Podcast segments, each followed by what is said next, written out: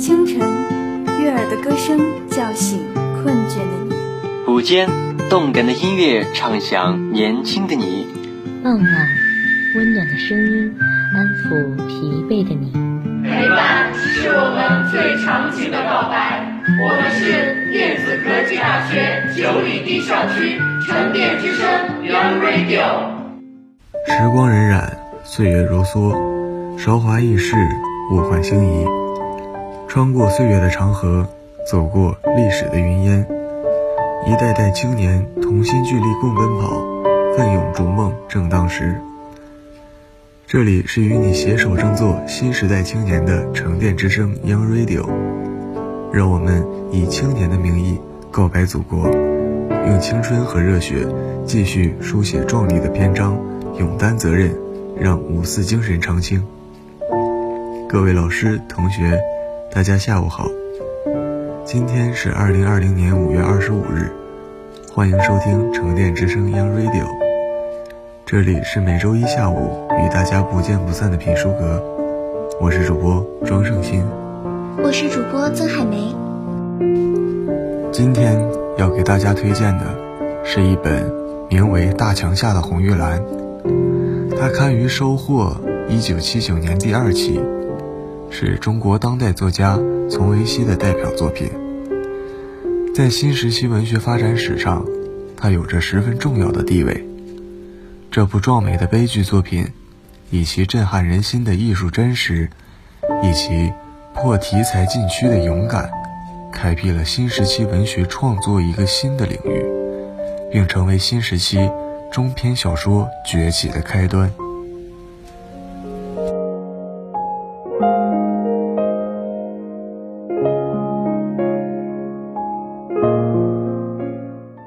下面，让我们来看看这本书的详细内容吧。这是发生于大墙下面的一个悲痛故事。一九七六年的早春，大地冰铺雪盖，位于黄河之滨的河滨劳改农场又增添了一位新犯人格林。不久前，他还是省劳改局劳改处处长，如今成了走资派、还乡派、现行反革命。他是一名既无刑期又无法律手续的囚犯。格林刚到牢房，犯人班长马玉林就逼他上水利工地。这个马玉林是名有死缓、减为有期的老犯人。解放初，格林是威震义东的土改工作团团长。马玉林的父亲大恶霸地主马百寿就是被格林带领的工作队镇压的。马玉林为父报仇，勾结土匪偷袭工作队，打伤过格林。他万没想到，三十年后，共产党的劳改处处长竟成了他的猎物。牢记造反派头头农场政委张龙喜给他的命令。要将格林往死里整。到了工地，他指使曾被格林审讯过的流氓头子于大龙同格林抬泥。于大龙故意堆建装满大泥兜，让格林抬重头。格林忍受腿上的枪伤疼痛，将泥土抬上了大堤。刚到堤上，扁担压断了，泥兜砸在格林腿上的枪伤处，鲜血滴滴淌下。于大龙还想继续作恶，这时一个瘦瘦的犯人将他摔到堤波底下。这个犯人叫高鑫，是刚入狱不久的体院生。一九七五年秋，他一人铁饼失手砸死一个小女孩。省公安局的秦副局长正想找一名代表体育界发表批邓讲话的发言人，见高鑫是个破全国纪录的著名运动员，便决定不给他任何处分，条件是让他批邓。高鑫拒绝了秦副局长的恩典。把自己准备结婚的一点积蓄给了女孩家里，并给未婚妻周丽写信，让她重选伴侣，然后背着行李进了法院。这下触怒了秦副局长，高鑫由无罪一下被判为无期徒刑。来到河边农场后，厂长陆威特别照顾他，当了工地的统计员。于大龙准备爬上来与高鑫拼命，陆威骑马过来了，他是格林的老战友。他怎么也不相信这位抗战入党的老党员，转眼间会成为现行反革命。但眼前站着的格林使他惊呆了。马玉林见厂长到来，马上恶人先告状。但陆威一眼就看穿了这场格斗的实质，他掏出手铐，命令高鑫把马玉林与大龙铐起来送禁闭室。陆威又另一个犯人将受伤的格林背到工地旁的一个帐篷里，两位战友感慨万分。格林向路威讲述了自己变成囚犯的经过。靠血洗公检法单位起家的武斗专家秦副局长，早就对格林这样的民主派耿耿于怀。林彪事件前，他就指使自己的秘书张龙喜整过格林的反党材料。一九七六年初，他非法撬开格林的抽屉，在一个笔记本上发现这样一段话：不要把毛泽东看成神秘的或者是无法学习的领袖。他把这段周总理在第一次全国清代会上的讲话作为格林反毛泽东思想的罪证，定格林为现行反革命。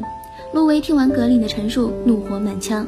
陆威用他的枣红马送格林去医务所治疗腿伤，途中遇到了从北京专程来看高薪的周丽。陆威带他去看望高薪，刚到监狱门口，马玉林、于大龙正走出大门，原来是张龙喜将他们放了，反将高薪关进禁闭室。陆威命令他们滚回监房，接着去狱政科拿走了禁闭室的钥匙，然后去河滨农场党总支汇报了工地上发生的情况，请求总支讨论高薪与马玉林、于大龙谁该关禁闭的问题。会上，多数委员同意禁闭马玉林、于大龙。散会后，陆威赶到禁闭室，安排高薪与周丽秘密会面。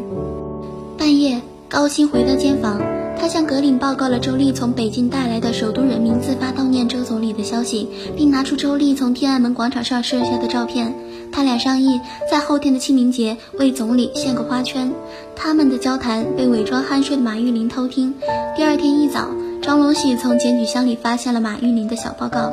正当陆威宣布禁闭马玉林、与大龙的决定时，张龙喜突然宣布搜查高薪身上的照片。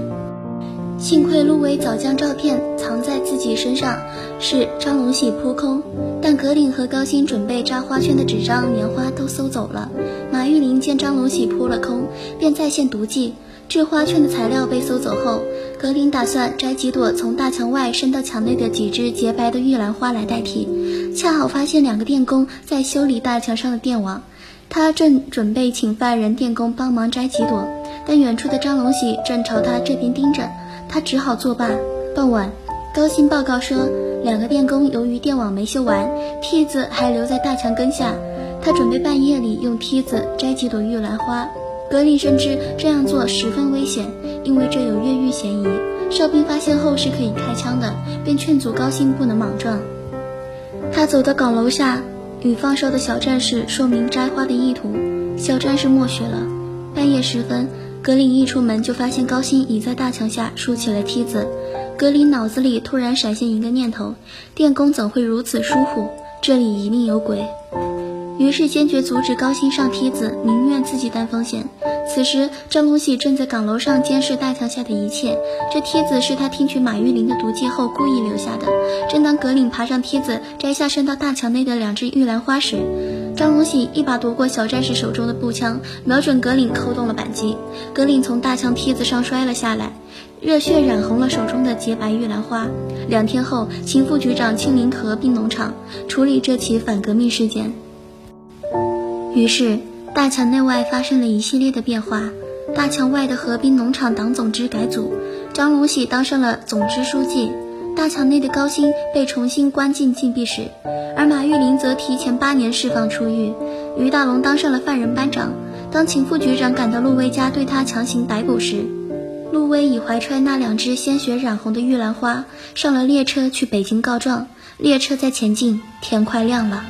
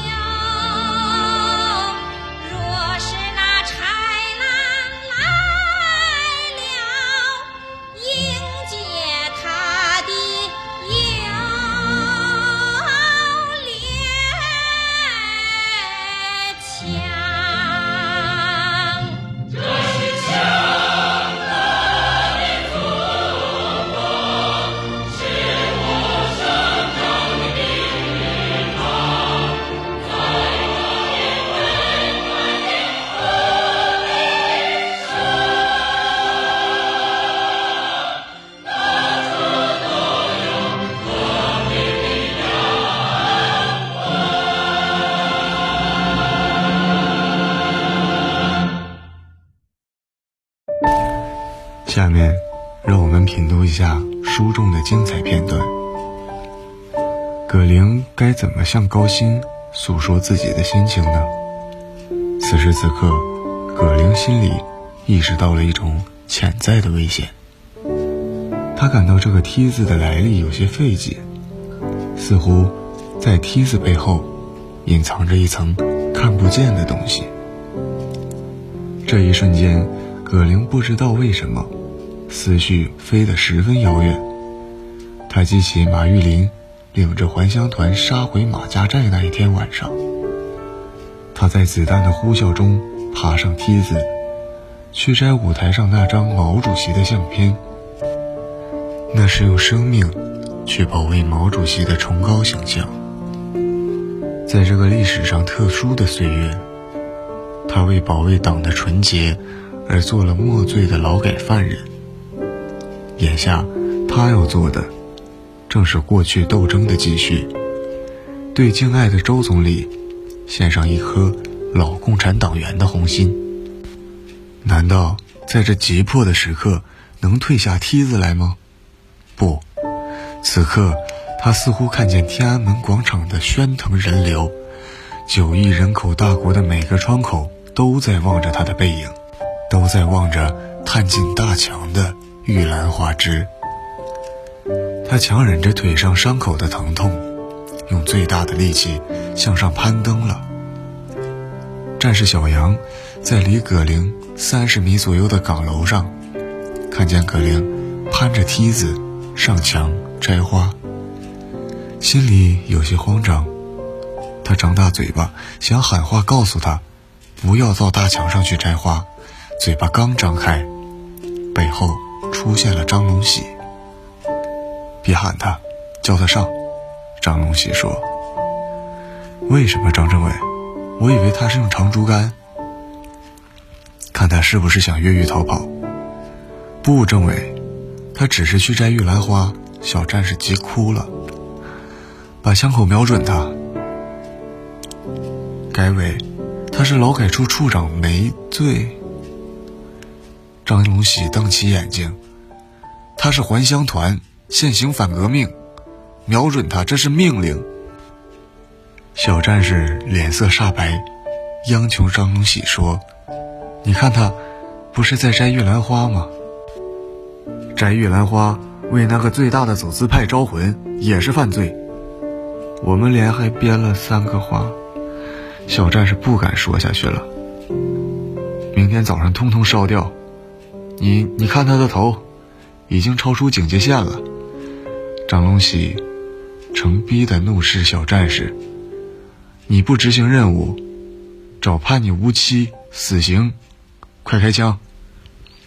小战士的手哆嗦的像筛粽一样，快瞄准射击，快！小战士瞄了瞄葛玲的身影，想抬高一下枪口，鸣枪给葛玲送个讯号，但张龙喜看破了小战士的心思，躲过了枪。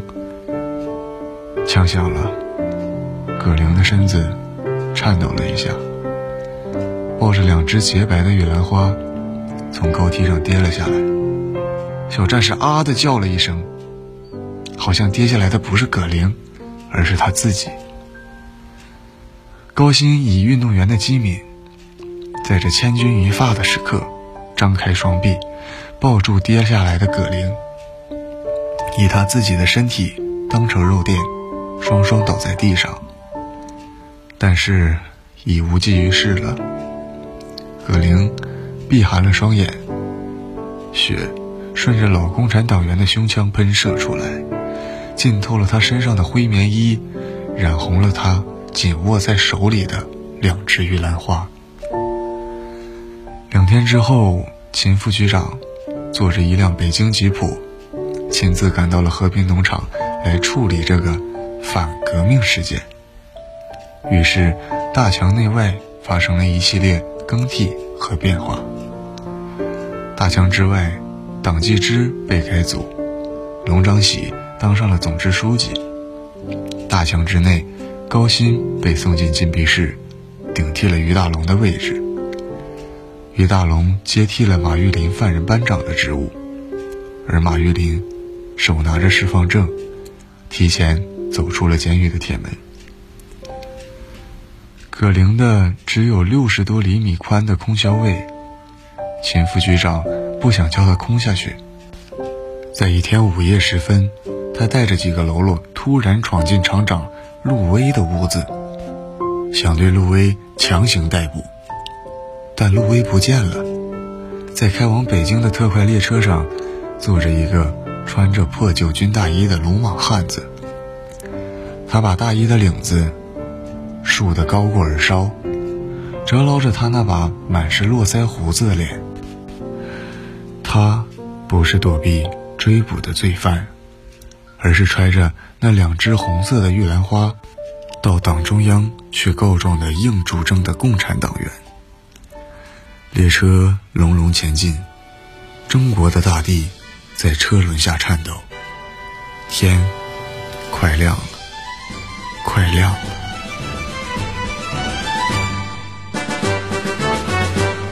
我们都是神枪手，每一颗子弹消灭一个敌人。我们都是飞行军，哪怕那山高水又深。在密闭的树林里，到处都安排同志们的宿营地，在高高的山岗上，有我们无数的好兄弟。没有吃，没有穿，只有那敌人送上前。没有枪，没有炮，敌人给我们造。我们生长在这里，每一寸土地都是我们自己的。无论谁要抢占去，我们就和他拼。我们都是神枪手，每一个子弹消灭一个敌人。我们都是飞行军，哪怕那山高水又深，在密密的树林里，到处的安排同志们的宿营地，在高高的山岗上，有我们无数的好兄弟。没有吃，没有穿，自有那敌人送上前。没有枪，没有炮，敌人给我们造。生长在这里，每一寸土地都是我们自己的。无论谁要抢占据，我们就和他拼到底。没有吃，没有穿，自有那敌人送上前。没有枪，没有炮，敌人给我们造。我们生长在这里，每一寸土地都是我们自己的。无论谁要抢占据，我们就和他拼到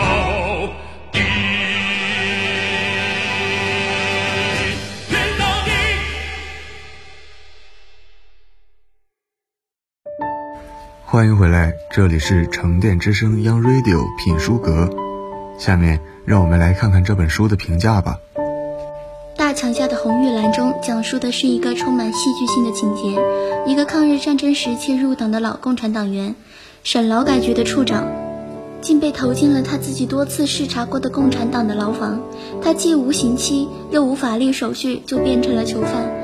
而同居一间牢房的老犯人，竟恰恰是三十年前被他镇压的对头冤家，一个手中有血债的土匪和还乡团。当年的阶下囚，今天是犯人班长，也可以对他发号施令，实施专政了。这类充满戏剧性的情节，在那个天地混沌、人妖颠倒、鬼魅横行的日食年代，那个林彪四人帮一伙张牙舞爪的文革岁月，却有着极其准确和深刻的艺术真实。因为在那个年代里，国家主席、元帅、将军、部长、省长一夜之间都会以莫须有的罪名被投入监狱，沦为囚犯。作者在中篇小说《大强家的红玉兰》中，就是以这个情节为框架，叙述了主人公格岭在日食年代同林彪四人帮一伙的倒行逆施、英勇抗争、血洒大强的悲剧故事。虽然小说的情节充满了悲剧色彩，然而同篇小说却洋溢着激愤、慷慨、壮美的情调。这主要得力于作者在揭露林彪四人帮一伙及其爪牙喽啰们制造冤狱、迫害人民的同时，着力反映了真正的共产党员们和革命人民的反抗和斗争。寒冬的大渠堤上，格林拖着疲惫、伤疼之躯，硬是将沉重的泥兜抬上了高坡。这个宁叫扁担折不能腰弯曲的烈火夜练金子般的汉子，不仅赢得了良心未泯的劳改罪犯们真诚的欢呼，也深深震撼了读者的内心，使人们从中感受到了勇士的不屈不挠。用铁饼失手砸死了一个小女孩的运动员高薪，是一个因拒绝当批邓发言代表，触怒了四人帮的爪牙，被判了无期徒刑的囚犯。他正气凛然地将迫害格岭、进行赤裸裸阶级报复的流氓头子从大渠堤上扔进渠底，变成了一个泥猪，充分显示了正义的力量。而格岭为了悼念周总理，不惜牺牲，鲜血染红洁白玉兰花的壮举，更显示了这名老共产党员的强烈爱憎和斗争意志，也显示了这名老共产党员反抗邪恶的英勇气概。作者在反映大墙内正义同邪恶英勇斗争的同时，也反映了人们在大墙外同邪恶的英勇斗争。劳改场厂长陆威是一个正直而刚烈的汉子，有着火一般热烈的情怀。为了保护如格岭、高薪这类深陷领域的同志，他无所畏惧地与四人帮的爪牙们进行面对面的斗争。体操运动员周丽冒着风险探监，坚贞不渝，向大墙之内的高薪献上了纯洁的爱情，给高薪以莫大的激励。就是小说中没有正面描写的清明时节，首都人民在天安门广场上悼念周总理、怒斥四人帮的活动。农场党总支多数委员顶着四人帮小爪牙张龙喜的淫威，同意禁闭迫害格岭的罪犯马玉林、于大龙等情节，也显示了大墙外真正的共产党员和广大革命人民同邪恶的斗争。大墙内外的这些斗争，使读者感受到正义终将战胜邪恶，浮云终将遮不住太阳。日食一旦过去，大地一定还会沐浴着灿烂辉煌的阳光。在新时期文学发展史上，《大墙下的红玉兰》有着十分重要的地位。这部壮美的悲剧作品，以其震撼人心的艺术真实，以其突破题材禁区的勇敢，开辟了新时期文学创作的一个新领域，并成为新时期中篇小说崛起的开端。文学作品中触及法庭、牢狱生活的领域，非自从维希史，古今中外也曾有不少伟大作家。涉足这个领域，并产生了不朽的传世之作。但是，在我国社会主义文学中，把艺术笔触深社会主义国家牢狱的大墙之内，写法治而涉及冤狱，开先河者，则是从维希。他自中篇小说《大墙下的红玉兰》之后，一发而不可收，陆续发表了大量这个题材的文艺作品，因而当之无愧，获得了新时期大墙文学之父的美称。从维西独辟蹊径，开创大强文学，这与他一九五七年被错划为右派之后二十余年劳改劳教的坎坷曲折生活道路是分不开的。这也算是应了“艰难困苦，玉如于成”的古训吧。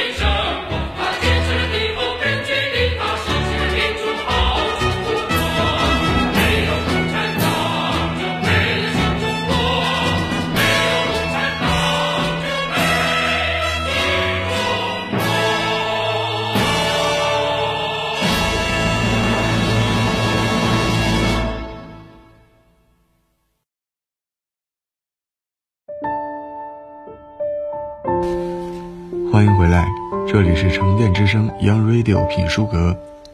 下面进入本周的新书排行榜：一、向上生长；二、陪孩子终生成长；三、养育女孩；四、撒野；五、我的经验。与教训。六想点大事，法律是种思维方式。七文自洽地接住生命中的所有未知。八小林漫画。九文化苦旅。十提问。感谢大家收听《沉淀之声》Young Radio 品书阁，我是主播庄胜兴。我是主播曾海梅，学采编张莎，技术人员张永森。以上是今天节目的全部内容。同时，欢迎广大朋友通过电子科技大学九里堤校区广播站官方 QQ 号二六五七八二九二四一参与点歌环节。下周的同一时间，我们不见不散。